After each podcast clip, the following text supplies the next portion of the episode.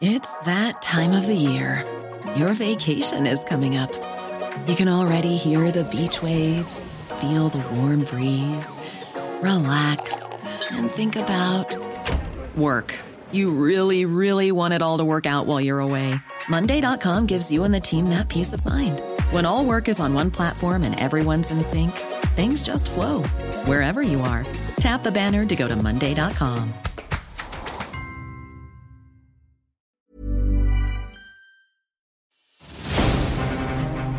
Los expertos se reúnen para debatir, polemizar, desmenuzar a la noticia y a sus protagonistas. Esta es la mesa de opinión de El Heraldo de México y La Silla Rota, bajo la conducción de Alfredo González Castro y Jorge Ramos, por El Heraldo Radio. Iniciamos.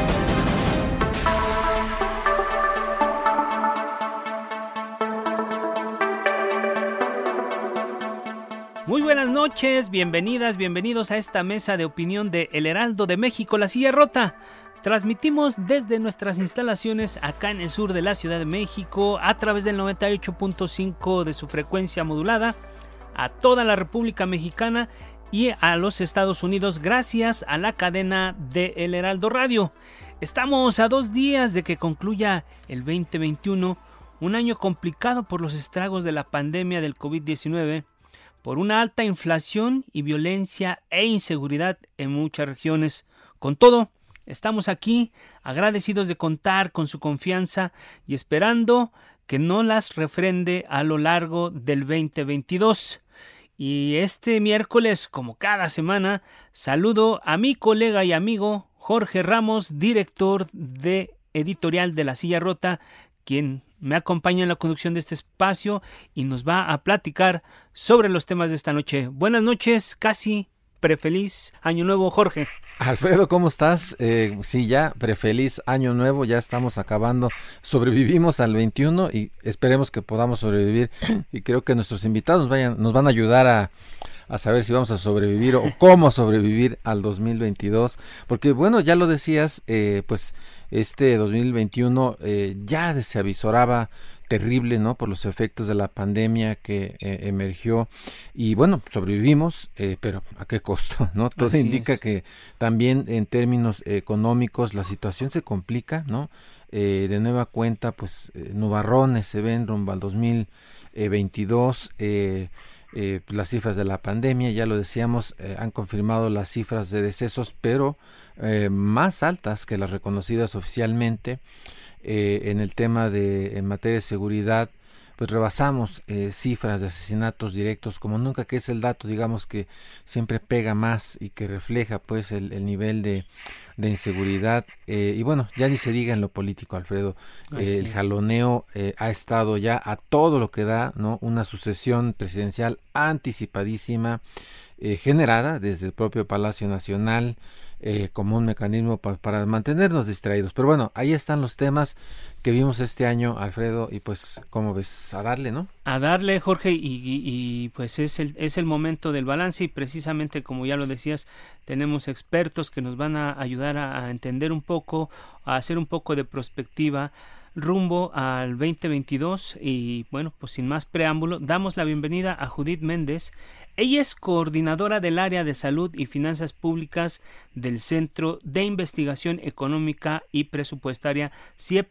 Eh, Judith, muy buenas noches, gracias por estar con nosotros. Hola, muy buenas noches, muchas gracias por la invitación. Bien, también, gracias, Judith. También recibimos a José Luis de la Cruz, director del Instituto para el Desarrollo Industrial y el Crecimiento Económico. José Luis, muy buenas noches, gracias por estar con nosotros también. Muy buenas noches, gracias por la invitación. Gracias, José Luis.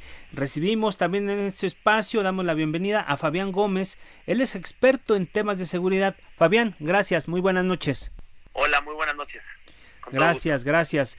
También recibimos esta noche a Gustavo López Montiel, él es experto en temas políticos por el ITES. ¿Qué tal? Buenas noches, un saludo al auditorio. Y bueno, pues arranquemos eh, un dato eh, solamente eh, dado a conocer el 28 de octubre pasado, en 2020, hubo 50.836 decesos más eh, por COVID-19 que los reportados por la Secretaría de Salud. del INEGI informó que el año pasado se registraron 200.256 muertes por COVID-19 en contraste con las 149.420 que registró el portal de la Dirección General de Epidemiología de la Secretaría de Salud, publicados en su página coronavirus.gov.mx. Eh, ¿Cuál es el balance de este año respecto al combate a la pandemia? Se lo preguntamos a Judith Méndez ella es coordinadora del área de salud y finanzas públicas del Centro de Investigación Económica y Presupuestaria, el CIEP. Sí, muchas gracias. Mire, yo creo que eh, evidentemente este segundo año, por así decirlo, de pandemia ya nos tomó eh, mucho mejor, un poco mejor ubicados. Sin embargo, para ser un poco más puntual en el tema presupuestario, eh, este año pues se presentó el, el paquete económico para el año 2022 y eh, de alguna manera lo que vemos es que es un paquete que nos hubiera gustado eh, haber visto para este año. Es, es un aumento histórico y lo que creemos es que eh, hubiera, hubiera estado probablemente mucho mejor haber visto estos aumentos y estos mayores recursos para hacer frente a la pandemia durante este, este año que está culminando. Gracias, gracias Judith. Y en los últimos días hemos tenido datos espeluznantes en torno a la economía, la inflación, paridad peso-dólar, baja expectativa de crecimiento, inquietud por el relevo en el Banco de México. Se esperaba un año catastrófico, pero sobrevivimos. ¿Cuál es el balance de este año en términos económicos, José Luis de la Cruz?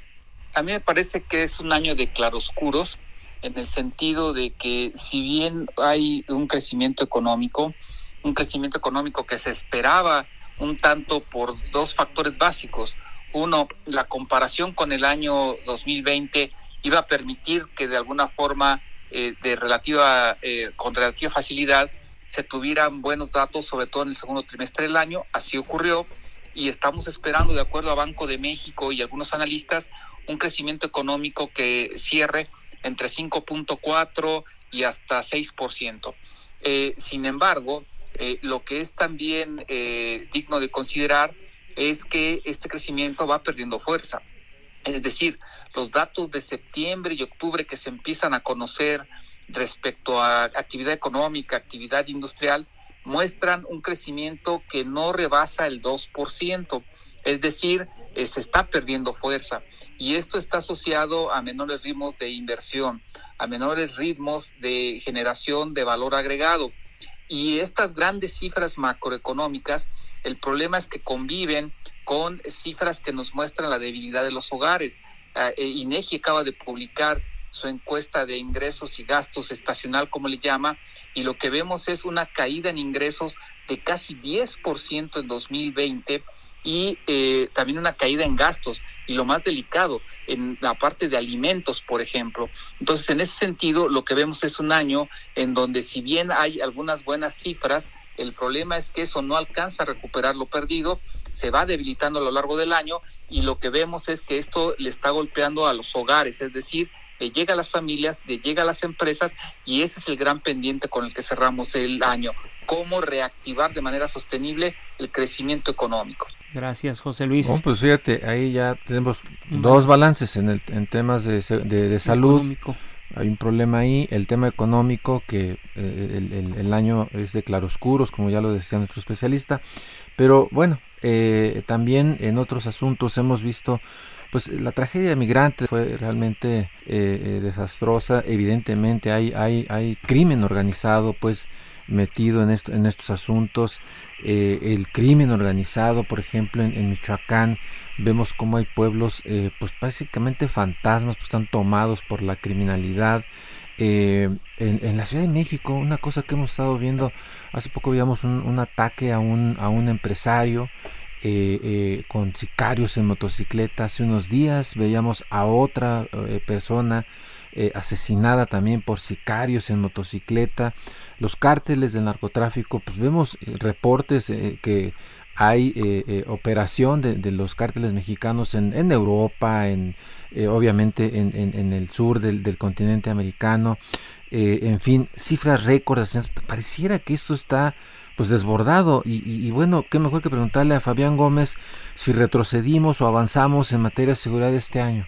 Es inminente y es evidente ¿no? que el problema ha crecido, que eh, hemos sido, eh, si no rebasados, sí hemos llegado a un punto en el que el desafío por parte de la delincuencia organizada y todos los grupos delictivos que, que delinquen en este país ha alcanzado un punto máximo. El desafío ya es frontal el problema ha escalado de ser un fenómeno de seguridad pública a convertirse en un fenómeno de seguridad nacional en el momento en que ellos han estado eh, atacando, atacando la integridad, la estabilidad y la permanencia del Estado mexicano.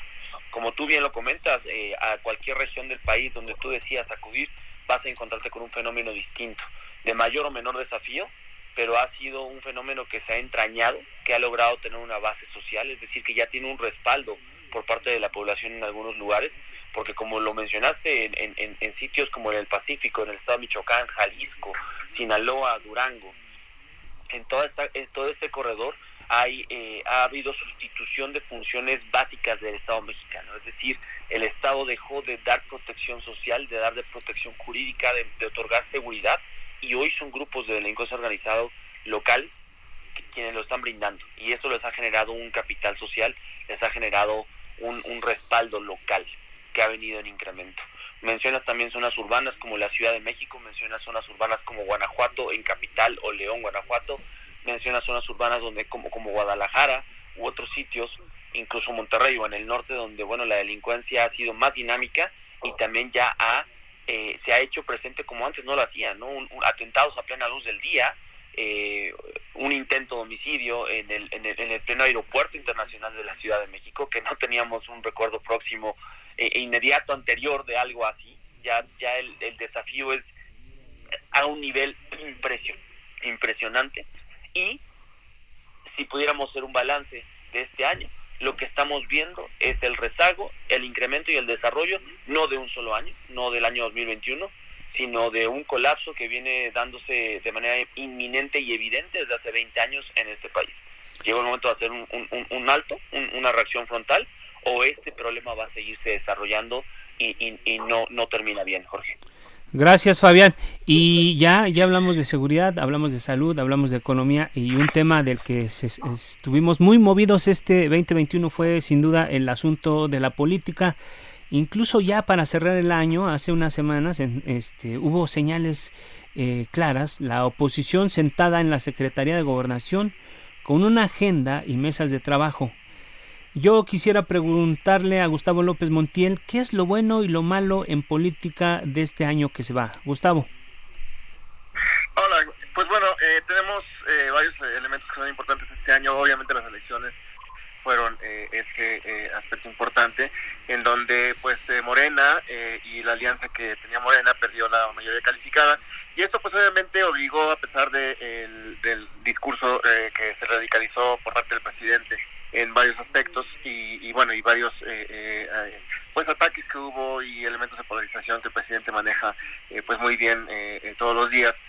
Pues el, hecho que comentas que es a final de cuentas este llamado al diálogo que hace secretario de Gobernación en buena medida pues obviamente distinto a como la anterior secretaria de Gobernación se había manejado pues eso me parece el resultado de esto eh, el haberse sentado con el PAN en una primera instancia, ya habían tenido acercamientos con el PRI, pero bueno, eh, y donde se han planteado temas como eh, pues la reforma eh, energética que planteó el presidente, además de, la, del tema electoral que pues muy seguramente el año entrante va a estar también discutiéndose, pues son aspectos que resultan relevantes y que me parece que son resultado precisamente de esa pérdida de mayoría del presidente y la necesidad de buscar acuerdos para poder eh, configurar esta segunda parte de su mandato. Y obviamente eh, que el año entrante va a estar eh, pues también ubicada en términos de la, de la del, fenómeno de la, revocación de mandato. Pues bueno eso pues nos genera la, el escenario para la elección 2024 pero este año tuvimos ese elemento particular que fue la elección y que pues generó estos resultados que estamos viendo a finales de año Claro, y el tema de, de esta sucesión adelantada, ¿no? Que, que está eh, pues muy avanzada. Yo creo que todos los aspirantes están eh, entradísimos, ¿no? Eh, dándole duro ahí para ver qué tanto pueden avanzar ya que les, les abrieron la, la, puerta. ¿no? Pero bueno, vamos a continuar con, con esta conversación de, pues de, de, balance, de qué, qué, es lo que está, está sucediendo, que sucedió este año y de lo, y de lo que viene. Y, bueno, volvemos con eh, Judith Méndez, que decíamos, ella es coordinadora del área de salud y Finanzas Públicas del Centro de Investigación Económica y Presupuestaria. Ya en, tu primera participación hacías mención del tema del presupuesto, esta, esta, esta, este tema que eh, pues incide en las eh, políticas de, gobierno, en las decisiones de, gobierno y obviamente en sus resultados. Eh, y, este hacia hacia este finales de este año pues aparece Omicron no con una seria amenaza no solo para México, sino para el mundo entero. Eh, ¿Qué esperamos, eh, Judith, para este 2022? Eh, sobre todo porque, insistimos, el tema de la pandemia no, se, no, no, no ceja, no cede. Prevalece el tema del desabasto de las medicinas y bueno, sin un presupuesto más o menos orientado, ¿qué esperamos para este 2022? Sí, claro, mira, yo además de mencionar que que tal vez incide el tema de presupuesto en las políticas públicas que se que se están planteando de salud aquí en México, también mencionaría que una premisa que tenemos en CIEP es que no puede haber política pública sin presupuesto. Entonces también lo que nos dice esta asignación eh, de recursos y esta priorización en ciertos rubros es que nos dice realmente cuáles cuáles son las prioridades de del gobierno para estos años, ¿no? Y eh, uno de los puntos a favor, por ejemplo, de, de poder tener cierta capacidad de respuesta ante estas variantes que están surgiendo de, del virus de COVID-19 es precisamente el aumento que se está proyectando para el siguiente año en el presupuesto para salud. Es un aumento histórico, casi alcanza el 15%. Eh, en años previos, durante más de una década, lo que habíamos visto más bien eran recortes. Entonces, eh, es un aumento importante. Sin embargo, y bueno, aquí el, el punto a favor es que está encaminado a eh, conceptos que se asocian con la respuesta a COVID es decir, para vacunas, para la compra de vacunas contra COVID y para contratación de personal eh, temporal, todavía para, para estas acciones que están relacionadas de nuevo a la pandemia. Sin embargo, a mí sí me gustaría puntualizar que, eh, como lo han mencionado eh, especialistas a nivel internacional, es bueno que más bien tenemos que estar pensando en cómo se va a reestructurar y repensar en los sistemas de salud ahora en el mundo. Y en esto es que eh, mucho de la importancia que se tendría que estar dando aquí en el presupuesto no solo es a poder responder a la pandemia, sino también a todos los otros servicios que de alguna manera se vieron interrumpidos durante el primer año de, pandemia, durante 2020, y que tenemos una transición epidemiológica que va a seguir presionando la atención a la salud. Entonces, aquí lo que estamos viendo es que hay un incremento para el siguiente año, pero de nuevo está relacionado con COVID. Y eh, para poner un poco en perspectiva, todavía en este año 2021 no vemos una recuperación en cuanto al nivel de atención que se tenían previos a la pandemia. Solo por poner un ejemplo, eh, en 2020 cayeron eh, cerca del 50% eh, distintos tipos de consultas, ya sea de primera vez, de seguimiento en salud mental, enfermedades crónicas, eh, en atención de, de embarazos, y sin embargo para 2021 no vemos que se haya recuperado. Ya hubo un incremento en la atención, pero no se ha recuperado los niveles que se tenían previos a la pandemia. Sin duda, el tema del COVID eh, fue el que tomó la agenda de, de en materia de salud y seguirá por, por las variantes que siguen apareciendo de este asunto de la muy preocupante lo, lo, que nos dice Judith, el tema de, de que hay enfermedades eh, algunas de ellas que son de largo plazo que dejaron de atenderse. que dejaron de atenderse no eh, gente con males cardíacos o, el cáncer enfermedades, no enfermedades. Muy graves que este si las dejas mucho tiempo se, se, agravan y salen muchísimo más eh, este, graves para las personas y también, por supuesto, más caras para, para el, el, Estado, ¿no? Así es, ahí Jorge. Está ahí está el dato, ahí está el balance, una parte del balance en materia de salud y seguimos con el tema eh, de economía. Al arranque hicimos el balance de lo que sucedió este 2021 pero los números de nueva cuenta se miran ominosos. Yo le quiero preguntar a José Luis eh, de la Cruz, sobrevivimos al 2021, pero ¿qué esperar para el 2022 en materia económica, José Luis? Yo creo que aquí habría que plantearlo en tres niveles. Eh, ¿En qué condiciones sobrevivimos al 2021 y evidentemente al 2020? Eh, en segunda instancia, ¿cuál es la perspectiva que tenemos en función lo que hasta ahorita se está observando? Y finalmente, eh, ¿cuáles son entonces las nuevas condiciones estructurales de la economía mexicana para ver hasta dónde da el modelo económico que tenemos en el país? En ese sentido, a mí me parece que eh, las condiciones en las que llega la economía mexicana es eh, en donde el crecimiento económico no alcanza a reponer lo que se perdió, hay un daño en el mercado laboral, eh, así lo reflejan las cifras del Coneval, hay un aumento en la tendencia laboral de la pobreza, esto que implica en los ingresos que ganan los mexicanos no les son suficientes para superar las líneas de pobreza más básicas. Eh, es decir, la pura parte alimentaria. En ese sentido, lo que observamos es que si bien hay generación de empleo, las condiciones de ese empleo son de bajos salarios y eh, de acceso restringido a prestaciones de seguridad social. En segunda instancia, eh, lo que también observamos es que por otro lado las empresas, sobre todo los micronegocios y pequeñas empresas, enfrentan dificultades para poder mantenerse en el mercado. En el año pasado desaparecieron ya en términos netos cerca de 400 mil eh, unidades económicas. En este año, si bien se han creado eh, algunas más, lo que estamos observando en términos netos es de que en realidad entre 2020 y 2021 hay un número menor de empresas y esto significa restricciones de inversión, restricciones de generación de empleo. Eh, además, esto convive con una presión inflacionaria no vista en 20 años y que ya desafía el alcance de la política monetaria. Es decir, habría que preguntarnos qué tanto va a poder hacer Banco de México moviendo sus tasas de interés o aplicando restricciones eh, a, la liquidez, es decir, moviendo sus mecanismos financieros para controlar una inflación que por un lado tiene una fuente externa, es decir, está más allá de nuestras eh, capacidades, pero que por otro lado se reproduce en una economía de baja productividad. Es decir, que en donde tenemos dificultades para obtener eh, crecimiento y valor agregado. Eh, en ese sentido, eh, lo que tendríamos que estar viendo es que hacia el futuro lo que se está observando es restricciones adicionales, por ejemplo, en sectores como la automotriz.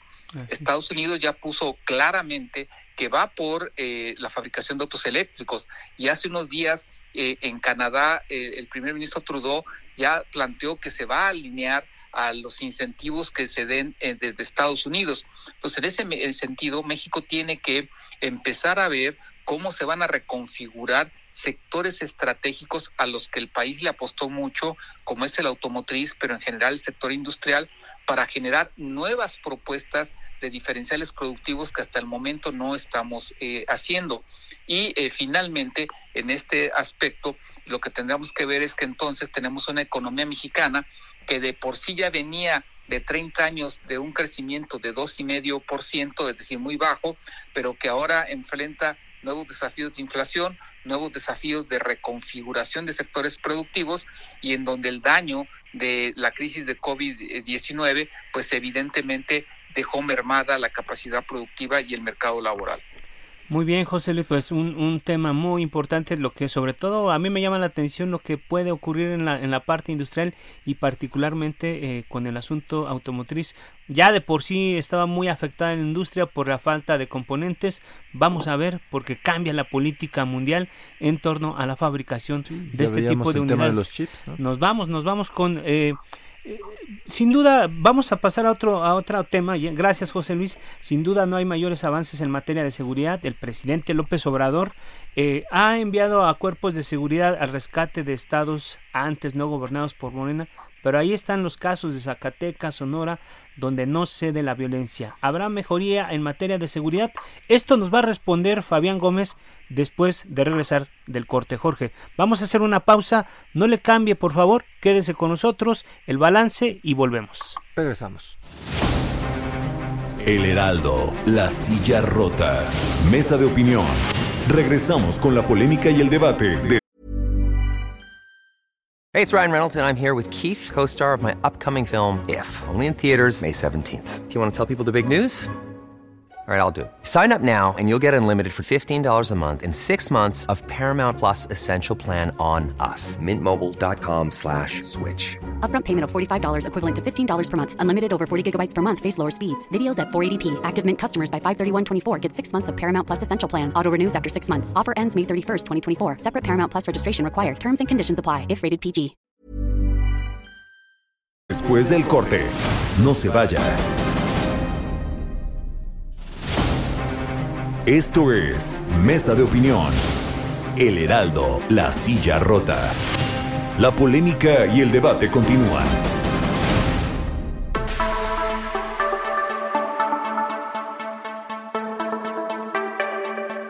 Estamos transmitiendo desde nuestras instalaciones acá en el sur de la Ciudad de México a través del 98.5 de su frecuencia modulada y saludamos por supuesto a toda la gente que nos sintoniza en prácticamente la totalidad del territorio nacional y allá en los Estados Unidos. Eh, a unos días de que de, de, iniciar el año nuevo, Jorge, amigos del auditorio, a dos días de, de iniciar año nuevo, y es época como siempre de balances. Antes de irnos al corte ya, ya habíamos este, planteado una pregunta sobre el tema de la seguridad, pero Jorge, ¿por qué no recordamos con quién estamos platicando esta noche? Así es, agradecemos nuevamente en este retorno de, de anuncios eh, a Judith Méndez, ella es coordinadora del área de salud y finanzas públicas del Centro de Investigación Económica y Presupuestaria CIEP, eh, a José Luis de la Cruz, él es director del Instituto para el Desarrollo Industrial y el Crecimiento Económico también agradecemos mucho a Fabián Gómez, experto en temas de seguridad, que cotidianamente también participa en este, en este espacio. Y por supuesto a otro invitado también eh, de este espacio eh, de varias ocasiones, Gustavo López Montiel. Él es experto en temas políticos y es académico del Instituto Tecnológico y de Estudios Superiores de Monterrey. Y justamente antes de salir a, este corte, eh, Alfredo preguntaba a eh, eh, a Fabián pues acerca de qué esperamos para, para este próximo año porque ya lo decía Alfredo eh, en, el gobierno ha, ha, lanzado operativos en entidades que antes no gobernaba que ahora ya, ya gobierna eh, como Zacatecas, Sonora, en fin, pero no, no vemos que ceda el, el, la violencia. ¿Qué esperamos para este 2022? ¿Crees que podamos darle la vuelta? Y sobre todo, una, algo que también habría que mencionar, ¿qué pasa con la Guardia Nacional? ¿Está dando resultados? Gracias, Jorge. Sí, como bien, lo, como bien lo pregunta Alfredo y lo plantea, sobre todo en esas entidades de la región centro del país, como lo fueron lo son Zacatecas, lo son Aguascalientes, estas, estas, estas entidades. Tenemos nosotros el, la falsa creencia que el despliegue de elementos federales genera resultados inmediatos o que es la solución adecuada el despliegue de elementos federales debe realizarse solamente tras objetivos específicos, como lo fue la operación Cisne Negro, que fue la captura del Chapo, como debió haber sido la captura de Ovidio Guzmán en, en, en, en Sinaloa, como ha sido cada uno de los operativos especiales a los que se les debe encomendar a las, a las autoridades federales estas capturas. El, el gran error que cometemos es creer que el despliegue de elementos federales va a dar los resultados que queremos en materia de seguridad pública. ¿Por qué? Porque el gran reto no es el despliegue de los elementos federales. El gran reto viene cuando esos elementos federales se repliegan, es decir, regresan al centro, regresan a sus cuarteles originales o se mueven a otra región. ¿Por qué? Porque cuando se retiran ellos, quienes quedan son las mismas autoridades locales que en teoría y práctica generaron el problema estas corporaciones, tanto municipales como estatales, que han venido en un desgaste institucional ya acumulado por años o que han sido dañadas por corrupción o que tienen una debilidad institucional que generó el problema de la inseguridad. Ese es el verdadero reto. Entonces, cuando tú despliegas y después repliegas, dejando a la misma, a la, a la misma policía local o municipal que cayó en corrupción, pues no hiciste absolutamente nada. Lo único que hiciste fue un gasto de recursos para llevar a elementos federales a entidades donde no hubo un cambio real. Lo que sí hay es un incremento en los niveles de violencia porque aumentan los combates frontales y aumentan los homicidios en cualquier lugar donde tú despliegues elementos federales porque rompen el status quo, rompen los acuerdos fácticos de las autoridades locales o rompen el control que de alguna u otra forma, pactando o no pactando con la delincuencia, se había generado. Entonces, el camino está sin duda enfocado a el fortalecimiento de las corporaciones locales. En tanto no logremos la inversión y el desarrollo y profesionalización de policías municipales y policías estatales, no vamos a poder lograr alterar esta ruta que nos está llevando al descontrol en materia de seguridad pública. en otro cuestionamiento que hacías tú, Jorge, respecto a la Guardia Nacional, debemos dejar a la Guardia Nacional madurar. Eh, si bien teníamos ya una creciente Policía Federal que ya tenía sus divisiones, su universidad policial, su, desarrollo profesional, bueno, pues recordemos también que este país se construye y se destruye en cada, cada proyecto político, cada, cambio de grupo político. Pues Entonces, debemos darle esa oportunidad a la Guardia Nacional de que madure un poco más, debemos estar fortaleciéndola, no podemos esperar un cuerpo perfecto a su nacimiento. Si podemos comparar a la Guardia Nacional con cuerpos como Colombia, como Perú, como otras policías del mundo que tienen ya 100 años de existir, tenemos que permitir a la Guardia Nacional que siga trabajando en su mejoramiento todos los días y creo que la mejor opción que tenemos es respaldarla y seguir seguir proponiendo para que la Guardia Nacional pueda seguir transformando al país. Híjole, una vez ya no vemos su éxito. ¿eh? Ahí está, Fabián. Y, en síntesis, lo que necesitamos son tiros de precisión para todas las fuerzas federales en casos muy específicos, objetivos muy claros. Bueno, vamos a dejar ahí el tema de la, de la seguridad o la inseguridad y vamos a regresar ahora al tema de la política. Este 2022 estará dominado por tres cosas en el ámbito de la política, tres cosas muy importantes.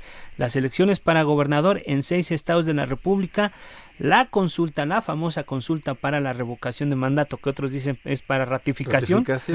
y otro tema que también viene, digamos, impuesto desde Palacio Nacional es el asunto de la reforma eléctrica. Pues eh, la pregunta aquí para Gustavo López Montiel del TEC de Monterrey es, ¿de una vez sacamos los guantes, eh, Gustavo? ¿De una vez o qué vamos, qué podemos esperar? Cuéntanos. Bueno, pues creo que eh, los guantes ya se sacaron desde el inicio del sexenio. ah, bueno. Ah, bueno. el presidente. Vamos por otro round en todo, en todo caso. creo que es otro round. En, realidad el presidente está, pues hace un buen uso de esto, que él entiende cómo es la política. La política es polaridad. Es polaridad eh, la política implica posiciones, ¿no? Entonces él asume esta condición de toma de posiciones eh, y es lo que lo que mueve, es lo que maneja todos los días. Y bueno, y estos temas eh, pues son como la culminación precisamente de esas posiciones. Eh, creo que comenzando en buena medida por el tema de la revocación de mandato, eh, si bien no es no se dio en la forma en la que él quería originalmente que se planteara pues el tema pues al final de cuentas es me parece que es un aspecto importante que si bien no es indispensable pero sí es muy importante para el presidente porque pues él lo que espera es que haya una participación bueno, eh, eh, eh, diría abrumadora en, términos de que la gente vaya y ratifique, como él mismo lo ha planteado. El, entonces, la revocación de mandato pues sirve para movilizar estructuras, sirve, para, sirve para, movilizar recursos, para movilizar, movilizar personas. Entonces, es fundamental para poder entrar a un proceso electoral también a mitad del año, que pues resulta, va a resultar relevante porque más allá de que se renuevan las seis gubernaturas, le va a poder, le va a permitir plantear, pues obviamente esto que ya adelantaba de alguna manera este pues el presidente de Morena hace algunas algunas semanas que decía es que esto va a significar pues obviamente eh, borrar al PRI eh, y llevar a medida también al PAN del escenario político nacional y va a poder permitir eh, ubicar la hegemonía de Morena. Bueno, me parece que más allá de, lo que en ese momento se dijo en términos coyunturales, creo que es una de las aspiraciones que el presidente buscaría en términos de poder allanar el camino hacia el 2024, hacia cualquiera de las, los candidatos que, que lleguen a 2024.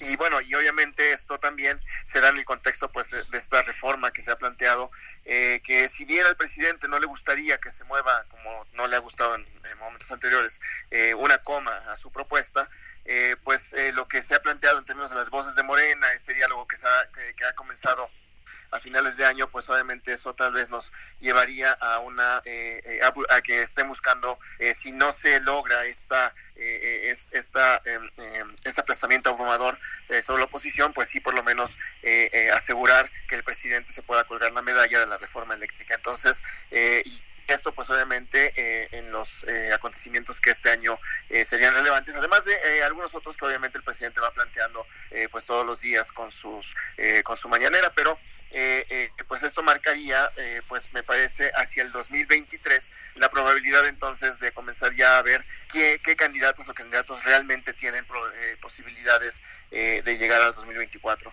si bien en este año el presidente se ha, planteado sus corcholatas, lo que ya digamos, corcholatas, eh, pues al final de cuentas, eh, y, bueno, y, para algunos medios ha tenido, eh, eh, ha, tenido proclividad a alguna de ellas en los últimos, en las últimas semanas, pues al final pero no todo, no todo está dicho, incluso se ha planteado la posibilidad de que el propio secretario de Gobernación pueda eventualmente asumir esa, esa posible candidatura. Pero bueno, en realidad todavía falta mucho, me parece, pero sí quienes quieran aspiran a ser candidatos y candidatas y están obviamente en un proceso de construcción de, una candidatura eh, que pues obviamente no está no está eh, lejos de ser conflictiva eh, y que pues puede si es que el presidente lo, se, le, sale de control puede cobrar facturas importantes al interior de Moreno Gustavo, oye, saca tu bola de cristal. Este, ¿qué va a pasar con el revocatorio? ¿Va o no va? yo creo que va, yo creo que el, que no fuera. O sea, se va a quedar, pues. La mayoría va a decir que se quede, ¿no? Obviamente sí, la mayoría va a decir que se quede. Eh, eh, de hecho, o sea, la primera pregunta al final de año es si se va a hacer o no se va a hacer. Y creo que se, va, a hacer. Eh, no hacer implicaría una, una derrota al presidente. Y creo que también va, y va en un sentido tal vez, este pues obviamente mayoritario en términos Oye, ¿las gubernaturas 6 de 6 o 5 de 6? Eh, eh, tal vez en este momento 5 de 6, aunque todavía habría que ver cómo se, se ubican. Va a depender del pan la sexta, ¿no? sí, Aguascalientes está medio complicado, pero bueno. Oye, y este y, y, del tema de la reforma eléctrica, ¿tú crees que le cambien comas o...? Eh, yo iría en el sentido de que tal de que el presidente no va a dejar que le cambien pero eh, pues ya si no le queda de otra, a lo mejor le cambian algo. Va a aceptar eh, y bueno, y obviamente, obviamente hay una presión internacional también importante, entonces. Estados Unidos eh, se juega mucho acá. Sí, sí, sí, Bien, Gustavo. Muy pues bien, perdón, muchas gracias, Gustavo, pero sí quería que sacaras tu bola de cristal. Y bueno, ya estamos este, prácticamente en, en, la recta final. Y quisiéramos preguntarles a nuestros invitados, vamos a empezar con Judith Méndez, pues respecto ya de este balance que hicimos, lo que se espera para el 2022, pero creo que también es importante que el, ciudadano de a pie eh, escuche de ustedes, de los expertos, eh, cómo prepararse, eh, qué hacer, qué puede hacer en, desde su casa, en su hogar, en su familia, en el día a día, en el día a día para el tema de la salud y todos los, toda la problemática de la política en salud que le afecta al ciudadano. ¿Qué puede hacer el ciudadano, Judith? Un minutito para que alcance. Pues eh, de inicio esta, este concepto que puede sonar bastante obvio, pero creo que eh, con la pandemia tenemos muy claro que tenemos que cuidar nuestra salud, pero más allá de, eh, de cuidarla con, como bien dices, acciones del día a día, eh, yo me, me remontaré un poquito a ver incluso las, pues, las cifras que nos presentó el INEGI de gasto de bolsillo de, de 2020 y hubo un aumento importante. Entonces fue de 40% el gasto de bolsillo y esto hace referencia pues precisamente a este vínculo o por qué nos interesa estar hablando de el presupuesto público en salud y uno de los puntos eh, de interés y de digamos de impacto directo en las familias es que eh, si no se hace una inversión suficiente, pues termina reflejándose en el bolsillo de, de los hogares.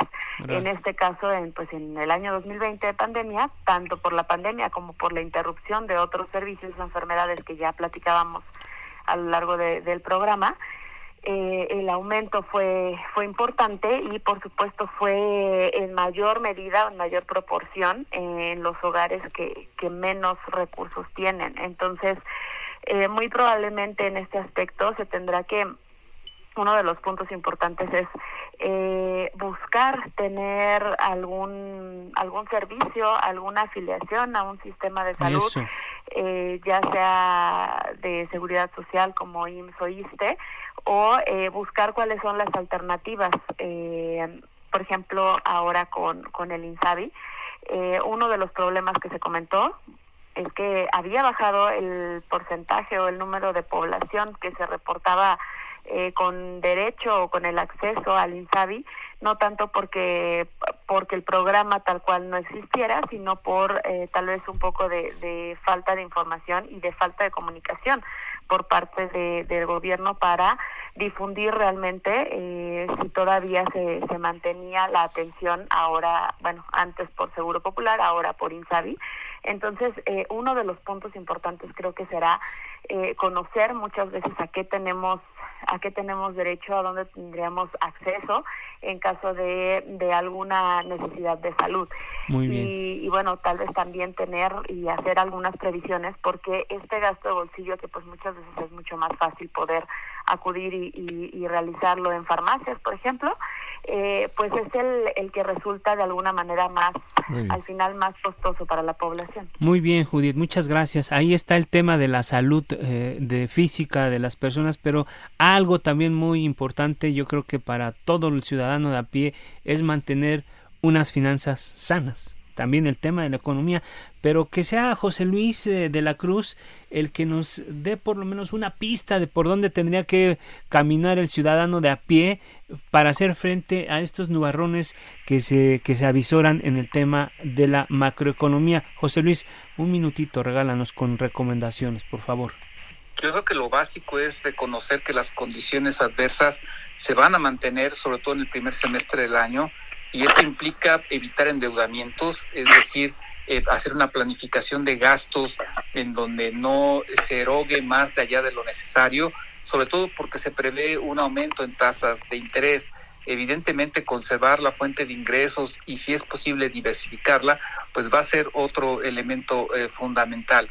Y eh, finalmente, eh, a mí me parece que va a ser eh, importante que las familias mexicanas estén observando lo, aquello que eh, pareciera que está muy lejano a nosotros, que es cómo evoluciona la economía, pero entender que eso acaba incidiendo en el mediano y largo plazo en la vida diaria. Entonces, las condiciones seguirán siendo complejas, pero eh, una buena planeación de gastos, evitar endeudamientos y gastos superfluos, digamos que es lo inmediato que podemos hacer para tratar de evitar eh, una afectación mayor a la economía familiar. José Luis, pero sin dejar de pensar también en la macro y en, en, en el gobierno federal, ¿tú crees que la manera en cómo se elaboró el paquete económico es el adecuado para enfrentar lo que viene para el 2022? Desde mi punto de vista, el gasto público eh, salvo en la parte de inversión en infraestructura y eh, unas transferencias que se hacen a las familias, tiene una baja incidencia en el crecimiento económico. Lo que muestran las estadísticas es que en los últimos 20 años el valor agregado del gasto público eh, ronda el 0%. Es decir, el crecimiento y la generación de empleos depende del sector privado. Entonces, en ese aspecto me parece que esa inercia no se rompió y que en un momento dado sí sería oportuno repensar la estrategia para tratar de vincular más el gasto público, la inversión pública, con los factores de crecimiento, eh, sobre todo en la actividad industrial, en que hay oportunidades para generar nuevos diferenciales favorables para el país eh, eh, y en ese sentido a mí me parece que el gasto público pues tiene una inercia de gasto asistencial y de poco vínculo Eso. con la actividad productiva nacional. Híjoles, Ahí está el asunto. Ojalá, ojalá puedan cambiar el rumbo. Jorge. Así es. Bueno, pues eh, siguiendo esta misma línea argumentativa, eh, preguntarte, Fabián Gómez, eh, ¿qué puede hacer el ciudadano, la ciudadana? Eh, ya vimos que las mujeres eh, siguen siendo víctimas de, de, violencia, inseguridad, pero en general, el ciudadano, o sea, ¿qué puede hacer? ¿Cómo cuidarse en el tema de la seguridad? Ay, bueno, Jorge, pues volvamos al tema básico de la prevención. Eh, es, es, muy complejo establecer una estrategia de, de prevención eh, general, tiene que ser una, una, estrategia de prevención específica para cada una de las regiones de este país. Sin embargo, creo que hay premisas básicas que podemos entender para cuidarnos a nosotros mismos. Eh, invito a toda tu audiencia, Jorge, a que todos los días haga un ejercicio levantarse, se mira al espejo y diga, tengo frente a mí al principal responsable de mi seguridad. Somos los principales responsables de nuestra seguridad y hay que entender la dinámica que estamos viviendo en el país. Yo creo que todos quisiéramos tener una libertad plena de acudir, de hacer, de, de deshacer en, todo lo que nuestro ámbito social implica. Pero sí tenemos que tomar medidas para lograr nosotros, pues, aumentar nuestra seguridad y, y sobre todo nuestra sensación o percepción de seguridad. Lo primero que hay que hacer, eh, Jorge, además de esto, además Alfredo, además de, entender que somos los principales responsables, es tratar, tratar de evitar situaciones de riesgo, tratar de evitar eh, pues zonas que sabemos que en este momento están tomadas por la delincuencia, tratar de cuidar eh, nuestro entorno familiar y teniendo sobre todo una comunicación muy, muy, muy sólida al interior. Recordemos que el tejer redes sociales, el tejer redes tanto familiares como vecinales, va a ser nuestro primer mecanismo de defensa.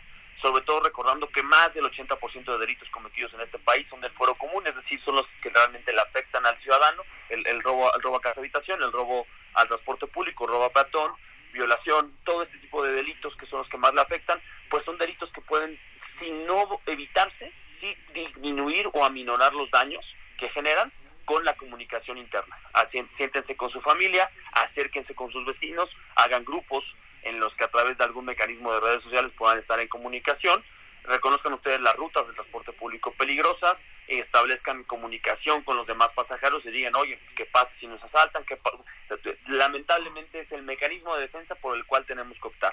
Tengan a la mano números de emergencia, tengan siempre, sepan la forma en que se tiene que hacer una denuncia, denuncien todo el tiempo.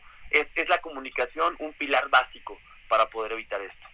Los vecinos tienen que estar enterados cuando salen de casa, cuando salen de vacaciones para que puedan ser sus primeros defensores en caso de que algo pueda llegar a hacerles daño. Su familia, que sepan cómo reaccionar en caso de un secuestro, en caso de una privación de la libertad, en caso de cualquier daño que pueda, en el patrimonio que pueda tener la familia, una comunicación mucho de pareja, acérquense todos los padres eh, eh, y madres o familiares a las mujeres para que las mujeres puedan tener un canal de comunicación y de confianza en caso de cualquier eh, abuso en caso de cualquier tema de género. Son básicamente esto del el cambio drástico que dimos, que Jorge y Alfredo, pero si podemos recomendar algo, creo que sería esto esto, incrementar la comunicación e incrementar las medidas de prevención para que, bueno, pues podamos ir aminorando los delitos que tanto nos acechan, que son estos de, de, impacto común, ¿no? Sí, pero y además siempre, siempre escucharse a uno mismo porque a veces lo que lo, lo, lo, más sorprendente es que el sentido común es lo que nos salva, ¿verdad? Bueno, ahí está el ah, ahí está el tema de la seguridad, Jorge. Así es, ahí están los tips que nos da Fabián y este y, creo que son son muy atendibles. Y ya para finalizar, Gustavo López Montiel, pues ya decías que los guantes los traemos puestos ya desde el inicio del sexenio, entonces ahorita no estamos en otro round más. Y, ahí vienen más. y ahí vienen más, pero preguntarte eh, pues eh, ¿qué le queda al ciudadano? Fíjate que estábamos viendo ahorita, este, finales de año, cómo la problemática de, la crisis del, CID está poniéndose eh, interesante. Eh, ¿qué, ¿Qué tiene que hacer el ciudadano? Un minutito. Bueno, creo que eh, no únicamente los temas conflictivos que tenemos, sino también, pues obviamente las elecciones y obviamente hay una discusión que nos está dando en términos del futuro del país en muchos sentidos, ¿no? Entonces creo que ahí es donde los ciudadanos y ciudadanas tenemos la probabilidad de aportar. Eh, obviamente la participación ciudadana siempre es un contrapeso a las decisiones políticas y eso eh, resulta fundamental. Creo que el, el activar los espacios de participación ciudadana es fundamental más allá de los procesos que estamos viviendo en términos políticos. Entonces, a las ciudadanas y ciudadanos, pues un llamado a eh, informarse y a participar eh, pues en los eh, diversos espacios que tenemos disponibles. ¿no? Muy bien, gracias Gustavo, informarse y participar ya está. Llegamos al fin de este espacio. Eh, Así es, muchísimas gracias, por supuesto, a Gustavo López Montiel, a Fabián Gómez, a José Luis de la Cruz, Judith Méndez, que recurrentemente participan en este espacio de análisis para deliberación. Muchísimas gracias y también desearles un feliz año a los cuatro. Eh, muchísimas gracias y que tengan un, gran, gran 2022 y a nuestro auditorio, por supuesto, ¿verdad, Alfredo? Así es, así es, eh, Jorge, amigos del auditorio. Agradecemos mucho que nos haya acompañado en esta emisión de la Mesa de Opinión del Heraldo de México, la silla rota. Que 2022 le traiga salud, mucho amor, alegrías y éxitos. Todas las bendiciones para usted y los suyos durante todo el año próximo y ojalá contemos con el favor de su atención cada semana, cada miércoles. Agradecemos a quienes han hecho posible este esfuerzo. Isaías Robles en la información, Ángel Arellano en la producción con el apoyo de Gina Monroy e Iván Marín, a Jorge Aguilar en los controles técnicos. Los esperamos el próximo miércoles también a las 9 de la noche y el martes en la mesa de opinión a fuego lento. Descanse, muy buenas noches, feliz 2022 Jorge. Feliz año, feliz año y de veras un abrazo muy grande. Pásenla muy bien, no se les olvide ser felices. La polémica por hoy ha terminado en la mesa de opinión. El Heraldo de México y la silla rota.